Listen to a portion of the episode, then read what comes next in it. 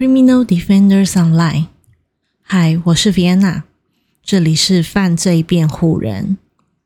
嗯，大家最近不是今天哦，是最近过得好吗？对，就是距离第五篇，第五篇嘛，第五篇其实也有一段时间了。那依旧理由就是我在忙别的事情。所以呢，今天才一直到现在才开始录呃第六篇，那呃来跟大家聊一聊我最近的也不算近况啦，就是相关的呃一一些生活小分享这样子。那最近其实我蛮常看那个东野圭吾的小说小说解析影片，对。那我也不知道我为什么会忽然喜欢上，可能是因为我有做的节目，或者是可能我听到很多人说，哎，东野圭吾，东野圭吾的作品很多，那也有很多其实像日剧啊、电影都是根据东野圭吾的小说做改编的，所以非常多理由耳濡目染下，我就最近很常看这种，嗯，也不一定是东野圭吾，可是他，嗯。比较多 YouTuber 讲的就是东野圭吾的这个小说解析影片。那其实呢，因为这样不断的看嘛，我也才感受到大家说，就是作者对人性的险恶的那种描述。那这个是东野圭吾的一个呃特点，就是他很常探讨人性中的恶。那也因为呢，看了东野圭吾的这个解析影片，所以其实也后来也找到了一些资料，应该是说去找一些资料，稍微稍稍的认识一下推理小说的一些比较基本的知识，像是呃它的发展啊、发展历史啊、类型啊、派别啊等等。那东野圭吾呢？我也稍微查了一下资讯，这个这种资讯应该大家都查得到。那他其实呃，其实在很很久嘛，他在一九五八呃八五年就已经有非常，一直到现在都有非常多的作品。那起念之术呢，就是二零二零年的这个作品，这本书我是有就是有注意的，本来想买，但是后来就觉得。后来，因为我实在是太爱买书，不敢说我非常爱看书，但是我非常爱买书，所以呢，这个这本书其实只是在我的口袋名单里面，但是我从就是一直没有把口袋的这本书拿出来。对，OK，那除了他作品多，那他的呃奖项也是非常多的。那其实呢，东野。圭吾早期是以校园推理起家，那其实呢就获得那个写实本格派。那本格派就是我刚才说的，就是一些小呃推理小说的派别中的本格派。那其实它还有分非常多的派别，呃，像是什么社会社会派啊，或者是其他的派别。那也有一些是专门是为日本推理。就是设置了一些派别风格，那其实也都查得到，嗯，大家可以去看一下。那他的后期的创作呢，其实逐渐就突破了他传呃比较传统式的那种推理的框架，就是他已经不是那么明显的呃他是什么样派别了。那他的作品呢，其实也兼具了文学性与娱乐性。那我想娱乐性这个就是大家在。电视、电影上应该都看得到。那又因为呢，其实东野圭吾他本身具有理工的基础，那所以表示呢，受到活用科学知识的念头驱使，也写出了这个科学推理的系列，就是《伽利略》啊。哦，《伽利略》我那时候有看，但是我哦，我只知道说哦，这是东野圭吾，但是我其实没有去很认识东野圭吾这个人是谁。那其实我觉得科学推理最经典的就是就是那个《伽利略》这个系列。那呃，但是呢，它也有另外一个特点，就是它其实出了非常大量的推理小说嘛。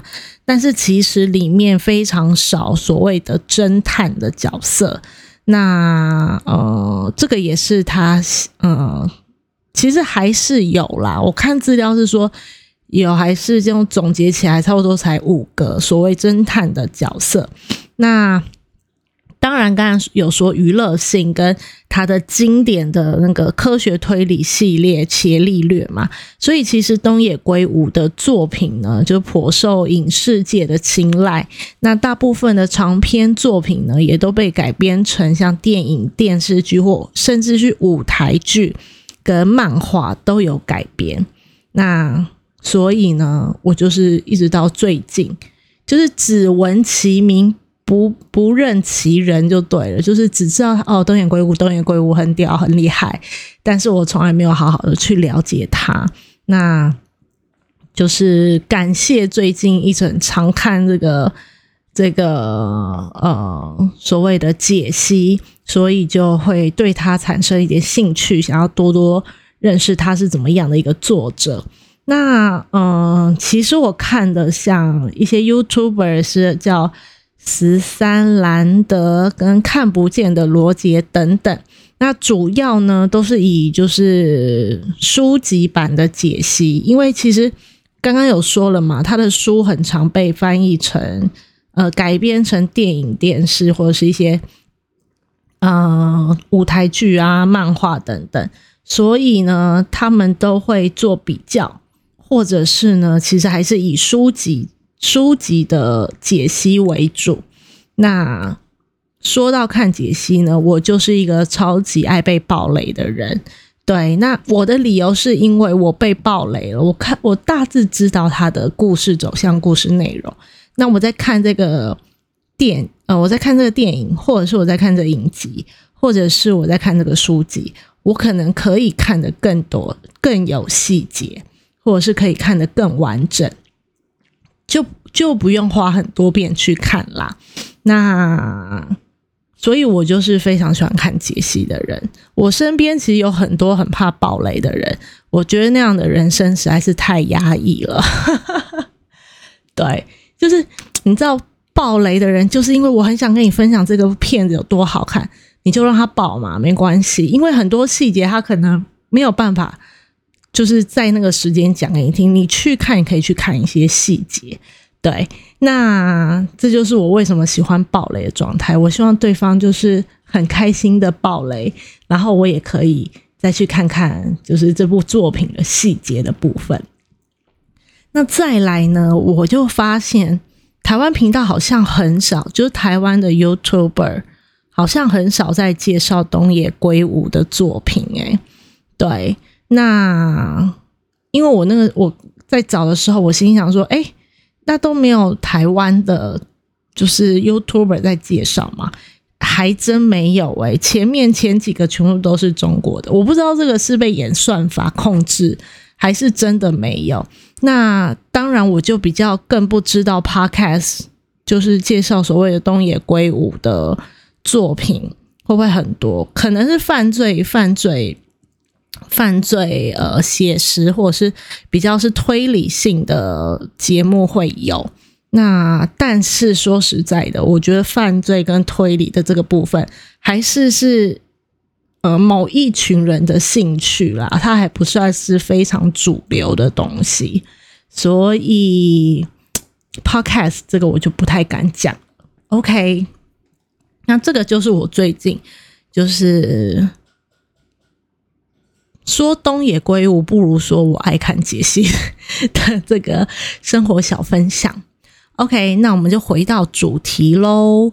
主题就是我们要进行我的第六章，呃，这个犯罪破会、心理破会的第六章。那其实第五章呢，就是尹内博士带我们了解到近代的英国在侦查犯罪，或者是呃，应该说准确一点是破破会犯罪的的。这个时候呢，心理学家所使用的就是直觉法。那书中提到的代表人物就是坎特博士跟保罗博士。那强调的是心理学家利用专业的心理的这个呃做直觉的分析。那再来呢，我们就回到美国，在美国联邦调查局的这个行为科学小组成功后，这个。犯罪破会就从官方就是一路就是蔓延到了民间。那美国呢，就逐渐出现了一些就是自由破会的专家，包括其中的呃专家，包括像心理学家，或者是从事就是独立从事破会的专家们。那其中呢，今天这本书他要介绍的这个人物，也就是呃那段时间最活跃的一个专家，叫做布兰特特维。他叫 Brent Turvey，是这样念吗？Turvey，好，OK。那其实呢，这个布兰特，我们就叫布兰特好了。布兰特呢，他其实是一位加州法庭心理学家。那他建立了美国联邦调查局完全跟美国联邦调查局完全不同的犯罪普惠系统。那他称这个犯罪普惠系统叫做行为证据法。那不同于英国的心理学家使用抽象而且自身的专业与经验，那这个布兰特布兰特他就更依赖的是利用比较实际的证据来做呃犯罪破坏。那我刚刚说呢，他是一位那个加州加州法庭心理学家嘛。那什么叫做法庭心理学家呢？其实他又叫做法政心理学，或者是法医心理学，或者是叫司法心理学。那其实是司呃心理学的一支一个分支，内容呢就涉及到了法律，有相当那它不是只有一个任务，它是有非常多的任务，有相关的都会。被称为叫法庭心理学，那其实我觉得还蛮抽象，因为其实法律的，我看这个介绍的时候，我觉得蛮抽象的，所以我把其中他们的一个任务挑出来，然后来跟大家说一下，看会不会比较比较有那个。就是比较知道说哦，法庭心理学在做什么，这是其中一个任务。那这个其中一个任务呢，就是法院任命一名法庭心理学家，去评估被害人在犯罪时的呃哦，不是被害人说错，被告人就是被告在犯罪时的一个心理状态，是犯罪时的心理状态哦。这是对被告在犯罪时。是精神错乱，或者是神志清醒的评估，所以就是在法庭上去做这样的评估。那因为呢，其中会涉及到刑事责任及呃，所以这些其实主要不是心理的问题，而是法律的问题。那因此呢，心那个法庭心理学家必须要能够将。这个当事人心理所传达的情况，转化成法律见解的内容。那法庭心理学家的一个重要的职能，是在法庭上作为专家证人，然后提供证词。那他们也可能需要对判定提供专业的见解。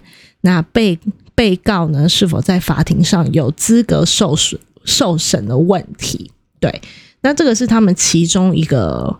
就是其中一个业务啦，那他其实有很多很多业务，不论是交手啊，或者是幕后的工作都有。那那大家也可以去看看，就是呃，法庭心理学更细致的一些，其实也有论文，然后也有对于这个职业的更详细的内容。OK，那再来呢，我们来了解一下这个。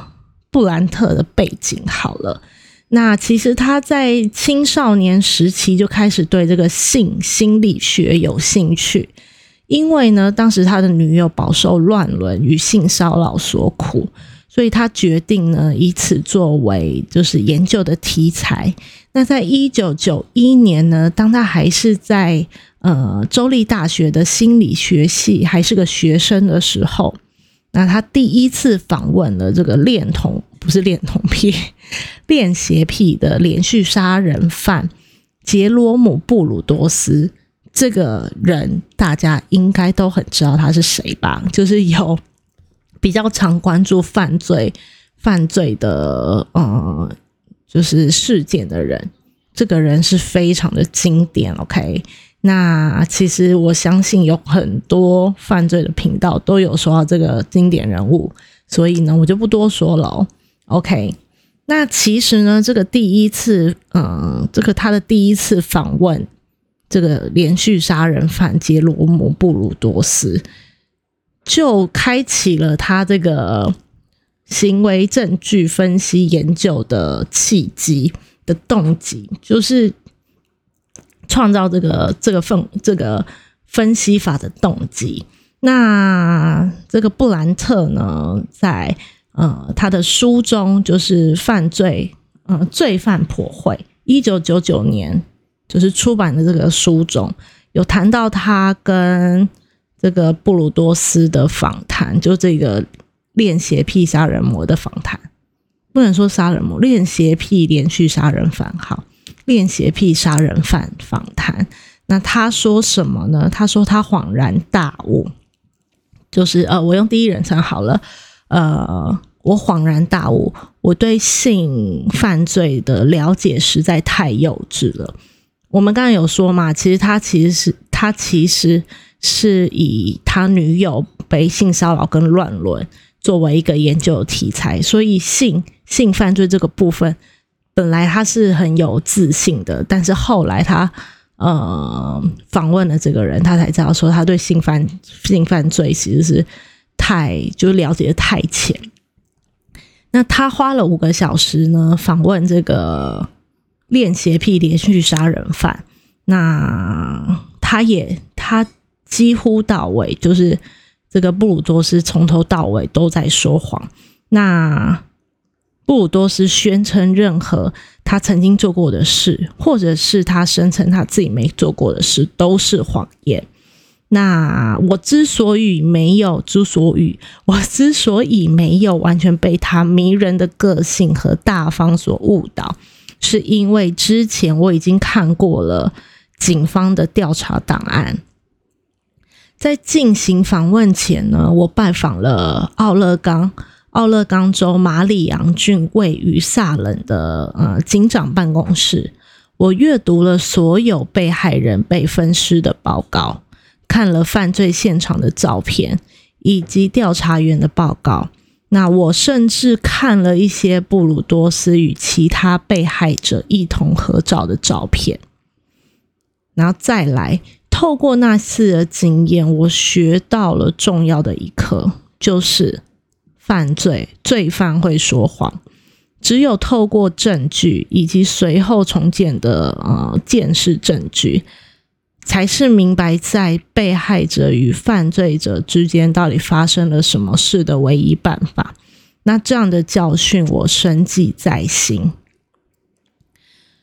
那。所以呢，这个布兰特他就决定在心理学方面继续深造。那他申请了康乃康乃狄克州的新哈芬大学中的一个见识科学研究计划。那之后呢，他也建立了个人的犯罪破会方法，他称为行为证据分析。OK，那其实其实，在这个期间，那个布兰特其实也有非常多的著作，真的非常多，超多。我去找他的呃书籍的时候，哇，他真的是产量也是非常的多诶。那大部分书籍都是以性犯罪，然后犯罪分析跟呃，应该是法医心理学啦，法医。有法医心理学这种东西吗？就是法医领域为主，那大家也可以去看看。那他好像也有那个脸书的网站，那 IG 上，因为我有找到四个，可是我真的不确定是哪一个，因为每一个那个追踪人都很少，而且都是私人的状态，所以我也不敢乱加。OK，所以大家也可以去看看。我个人就是虽然没有综艺版啦，但是。我觉得他的他的著作那么多，可见他的著作有一定的，就是有一定的专业性。那我觉得对于英文英文比较熟悉的朋友，对于犯罪比较熟悉的朋友，也可以看一下，就是他的书籍。我觉得我是蛮兴奋的啦。如果看得懂的话，我应该会全部都买。这样，OK。好，那再回归我们，就是再回归书籍好了。那其实呢，这个时候就衍生出了两种推理法，一个是演绎法推理，一个是堆归纳法推理。那其实呢，像呃美国调查局啊，或者是英国那种直觉法，都比较是比较像是归纳法推理。那呃，这个布兰特呢，他其实就比较像是演绎法。那这个演绎法、演绎法跟归纳法其实是呃两个对立且相反的方法。那演绎法呢，其实是哲学研究的一个科学方法。那归纳法呢，其实哦，推理方法。演绎法其实是一个推理方法。那归纳法其实是一个科学方法。那归纳法就是以事实为根据进行观察式呃观察、调查跟统计的功夫。那归纳法的这个步骤就是有一是提出问题，二是分析问题，三是收集资料，四是整理资料。所以其实就很清楚，就是一个归纳的方式。那第五个呢，就是。呃，透过这些资料来总刮，做一个结论。那演绎法呢？刚刚我说了嘛，演绎法是一种推理的方法。那呃，其中呢又称为三段论法。那其实呢，就是有大前提、小前提跟结论所建构的。那其实呢，这种三段论法，你最常在。什么学科里面会听到？我是没有修过哲学系啊，所以我不知道哲学系是不是也是用这样的论法去论论述。那我相信人文科学系，哦，不是人文科学，就是比较是社会学或者是人文科学，都会用这个三段论法去做，嗯，去做就是推理的一个方式。那我比较知道的是，好像法律系、法律学系就比较尝试用这种三段式的论法去论述。他连写就是写这个这个呃所谓的真点的时候，也是用这个方式来写。那所以呢，他的他的。呃，主要的，就是主要的精神在于大前提的前述语句，若是正确的话，其实它的结论也会是正确的。OK，那这个演绎法，我们等一下，等一下，那个呃，布兰特的这个行为分析法也会在呃，在跟大家做一个重点式的提醒。OK。好，那这就是演绎法推理跟归理归纳法推理的不同。那其实呢，呃，这个布兰特就认为，呃，就是美国调查局或是英国英国目前用的这个直觉法，算是归纳法的推理。所以呢，他其实就是非常反对，没有到非常反对，非常是我自己家的。OK，好，那这个布兰特呢？他就反对收集并分析犯罪破获的统计资料。那当时呢，刚刚说了，美国调查局和英国的这个坎特博士，还有他的一些同僚们，那呃，就是以不同的方式都这么做了。那原则上呢，他笃信独立分析个案，并不是依据直觉。而是透过科学的方法思考所取得的证据。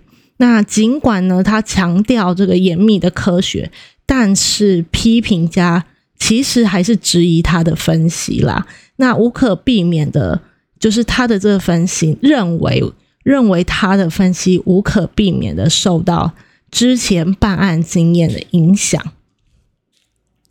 那布兰特也认为呢，美国联邦调查局的方法基本上就是归纳性质的，也就是说呢，几个已知前提、已知的前提开始，然后就得到一个或多或少的逻辑上的结论。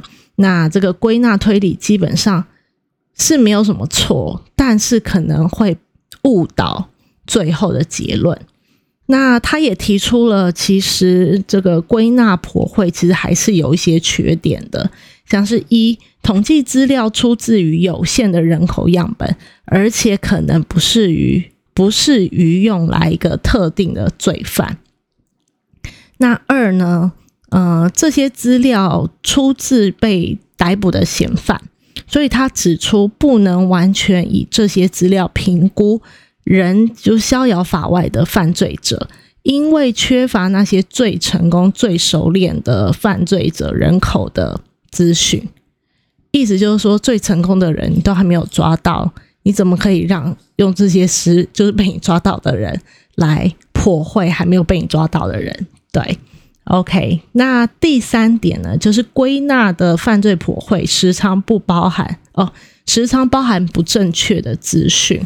那有时呢，就会将无辜的人民牵累、牵连入罪，所以就是冤案的冤案的比例会提高啦。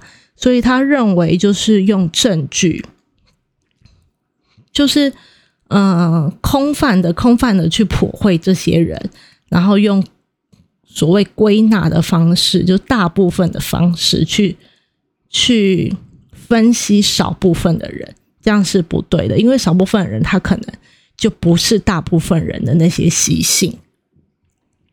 OK，好，那其实就是因为推理基础的不同，那调查局呢，其实调查局或者是像英国的那个心理学家，他们仰赖的是过去案例经验的归纳。这那那个布兰特呢，其实就认为每一件案件应该都以。个案的方式来处理。那呃，这个布兰特的这个演绎法行为演绎法下的行为证据分析，其实有四个步骤。那但是呢，主要两个重要的精神就是我们刚刚有提到演绎法的呃，演绎法中说大前提如果是正确的话，结论也是正确的。所以呢，这个也是呃布兰特的。就是所谓行为证据分析法的一个重要的指标。那这还有第二个，就是其实布兰特在案件分析中，他非常注重所谓的被害者的角色，也就是说，被害者在案件中的关键性。那他的关键性呢，其实就会导入这个嫌犯的相对性。好，大家可以等我一下吗？我要帮我的狗开个门，因为它在抓门。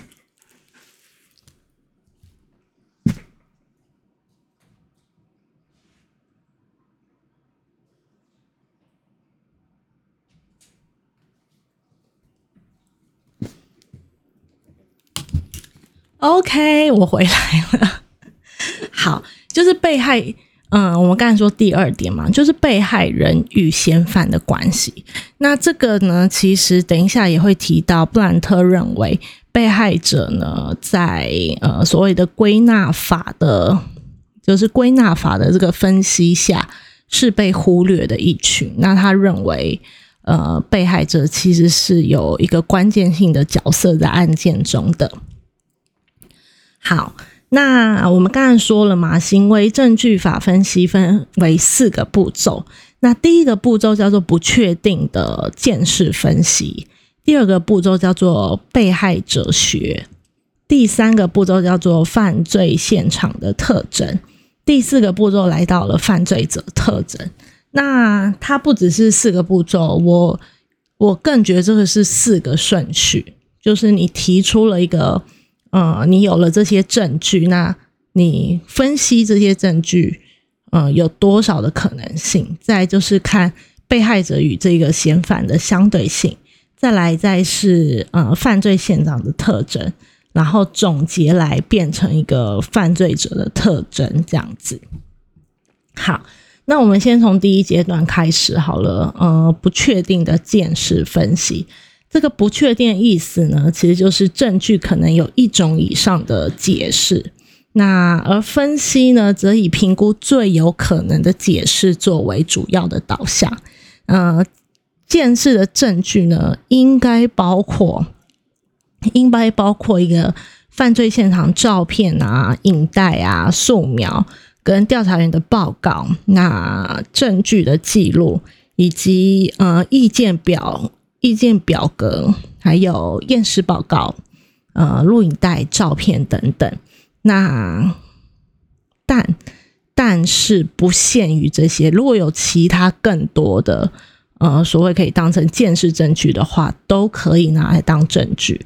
那访问犯罪目击者的邻居啊，或者是呃，应该是说访问目击者或者是邻居，或是被害者在呃被害前的一个行动，我想这个行动应该是可能摄影机摄就是摄到。呃，捕捉记录到他在被害前的去过哪些地方啊，等等，那以及被害者的背景。那我刚刚说了嘛，就是布兰特的方法其实非常重视被害者的特征。那这也是我刚刚说的，就是在犯罪破会上时常会被忽略的一个角色。那再来呢，连接到我刚我们。刚刚说的，他非常重视被害者的特征，所以第二阶段来到了被害者学。那知道了一个被害的被害者在呃如何在何处以及为何被被这个犯罪者挑选，可以告诉我们许多有关于凶手的资讯。那例如呢，被害者的体格呃是否可以暗示这个嫌犯的体型？那同样的呢，如果被害者没有任何的挣扎或被捆绑，那他是不是他是一个天生不是很谨慎的人？那么呢，是不是就表示，嗯，嫌疑犯其实是认识被害者的？那得说服被害者合作。那被害者学呢，有一部分也是呃，这个风险评估。那普惠专家不仅对被害者的生活形态，呃，让其陷入风险的几率有多高，而而多高感，这怎么难念啊？就是兴趣，就是你要对这个被害者有兴趣外，同时也包含了被害者被攻击的呃时候，这个嫌犯准备好要承担的风险，都要去做一个评估。我总觉得这一句话怪怪的，我怎么打的怪怪的？OK，好，是我断句断的不对啦。就是我重新讲一遍哈，就是普惠专家呢，其实要对他其实要对被害者的生活形态陷入这样的风险有多高感到有兴趣，例如例如假装。很多的被害者是呃所谓的性工作者，那性工作者他本身就是暴露在风险的几率就就很高嘛，那你还要去去了解这个这个被害者，这个被害的性工作者他平常的生活形态是如何，那也要呢也要去评估。就是这个性工作者，他被攻击的时候，这个嫌犯准备好要承担的风险有多少？哎，我连我自己就是打的东西我都不太知道，现在怎样？OK，不是不知道啊，是有时候念的比较快一点，就会觉得，哎，你有过那种写字一直写一直写，然后也会不知道你在写什么，但是你是写对的，但是你不知道你在写什么的那种状态吗？对。OK，我可能就是那样。好，那第三，我们讲完被害者学，这是第二个步骤。那第三个步骤称为犯罪现场特征，那是透过这个犯罪现场特征去了解嫌犯有关被害者及犯罪地点的行为的决定，那跟呃他们对犯罪者的意义是什么？那这些特征包括了接近被害者的方法，那攻击被害者的方法，控制被害者的方法，以及犯罪犯罪地点的类型，呃，性行为的性质跟顺序，那他使用的材料、语言上的行动以及先警戒的行动，那他们协助破会专家区分罪犯的惯用犯罪手法跟特征，那并以推推论这个嫌犯的心智状况。呃，计划还有动机，像是呃，是他其实就用使用像是暴力犯罪逮捕计划。我们之前有说到这个计划嘛的电脑分析破会系统的破会专家，那通常也会考虑这些资料。那再来呢，是第四个步骤，就是来到了犯罪者特征。那布兰特就强调，不应该视为这是最后的理论，那而应该就是不断的去更新。当有呃新的证据证据出现，或者是资讯被舍弃时，都要被重新检视。那布兰特及其就是他的同僚同事宣称可以分辨。这个罪犯特征的包括像是体格啊、性别啊、嗯、工作的地位啊和侵略性跟住所，那还有犯罪的关系、医疗史，然后婚姻的状态跟种族。那呃，用这个统计资料或者是叫直觉方法的这个破会专家。其实也认为这些理论是合理的。那呃，这个布兰特的行为行为分析得到了结论呢，与其他的普惠方法其实是类似的，就出入不大这样子。那呃，所以其实布兰特就是坚持每一件案子都是独一无二的，所以他避免将统计得到的平均值。适用在这些特定的案件上。那事实上呢，许多时事评论者曾经呃批评许多美国联邦调查局的破会，其实都差不多。对，因为他们就是用用盖瓜的方式去做这个犯罪破会嘛。但是布兰特就认为，应该每一个案件都是把它。独立出来，然后做分析这样子。OK，所以呢，其实，嗯，我读到了，读完这个第六章，嗯，如果要做分别的话，我会我会这样子做分别。那像，嗯，美国联邦调查局，或者是英国整个心理专家用的直觉分析法。那其实呢，呃，犯罪者特征当然就是被视为第一位嘛。那这个犯罪行为的统计也会变成是一个盖瓜的感觉，就是有一点，嗯，以偏概全的感觉。那最后的结论呢，可能会是比较偏向一个果断，或者是比较固定的。那。那个布兰特呢，他就他就将这个犯罪者特征推举到第四步骤。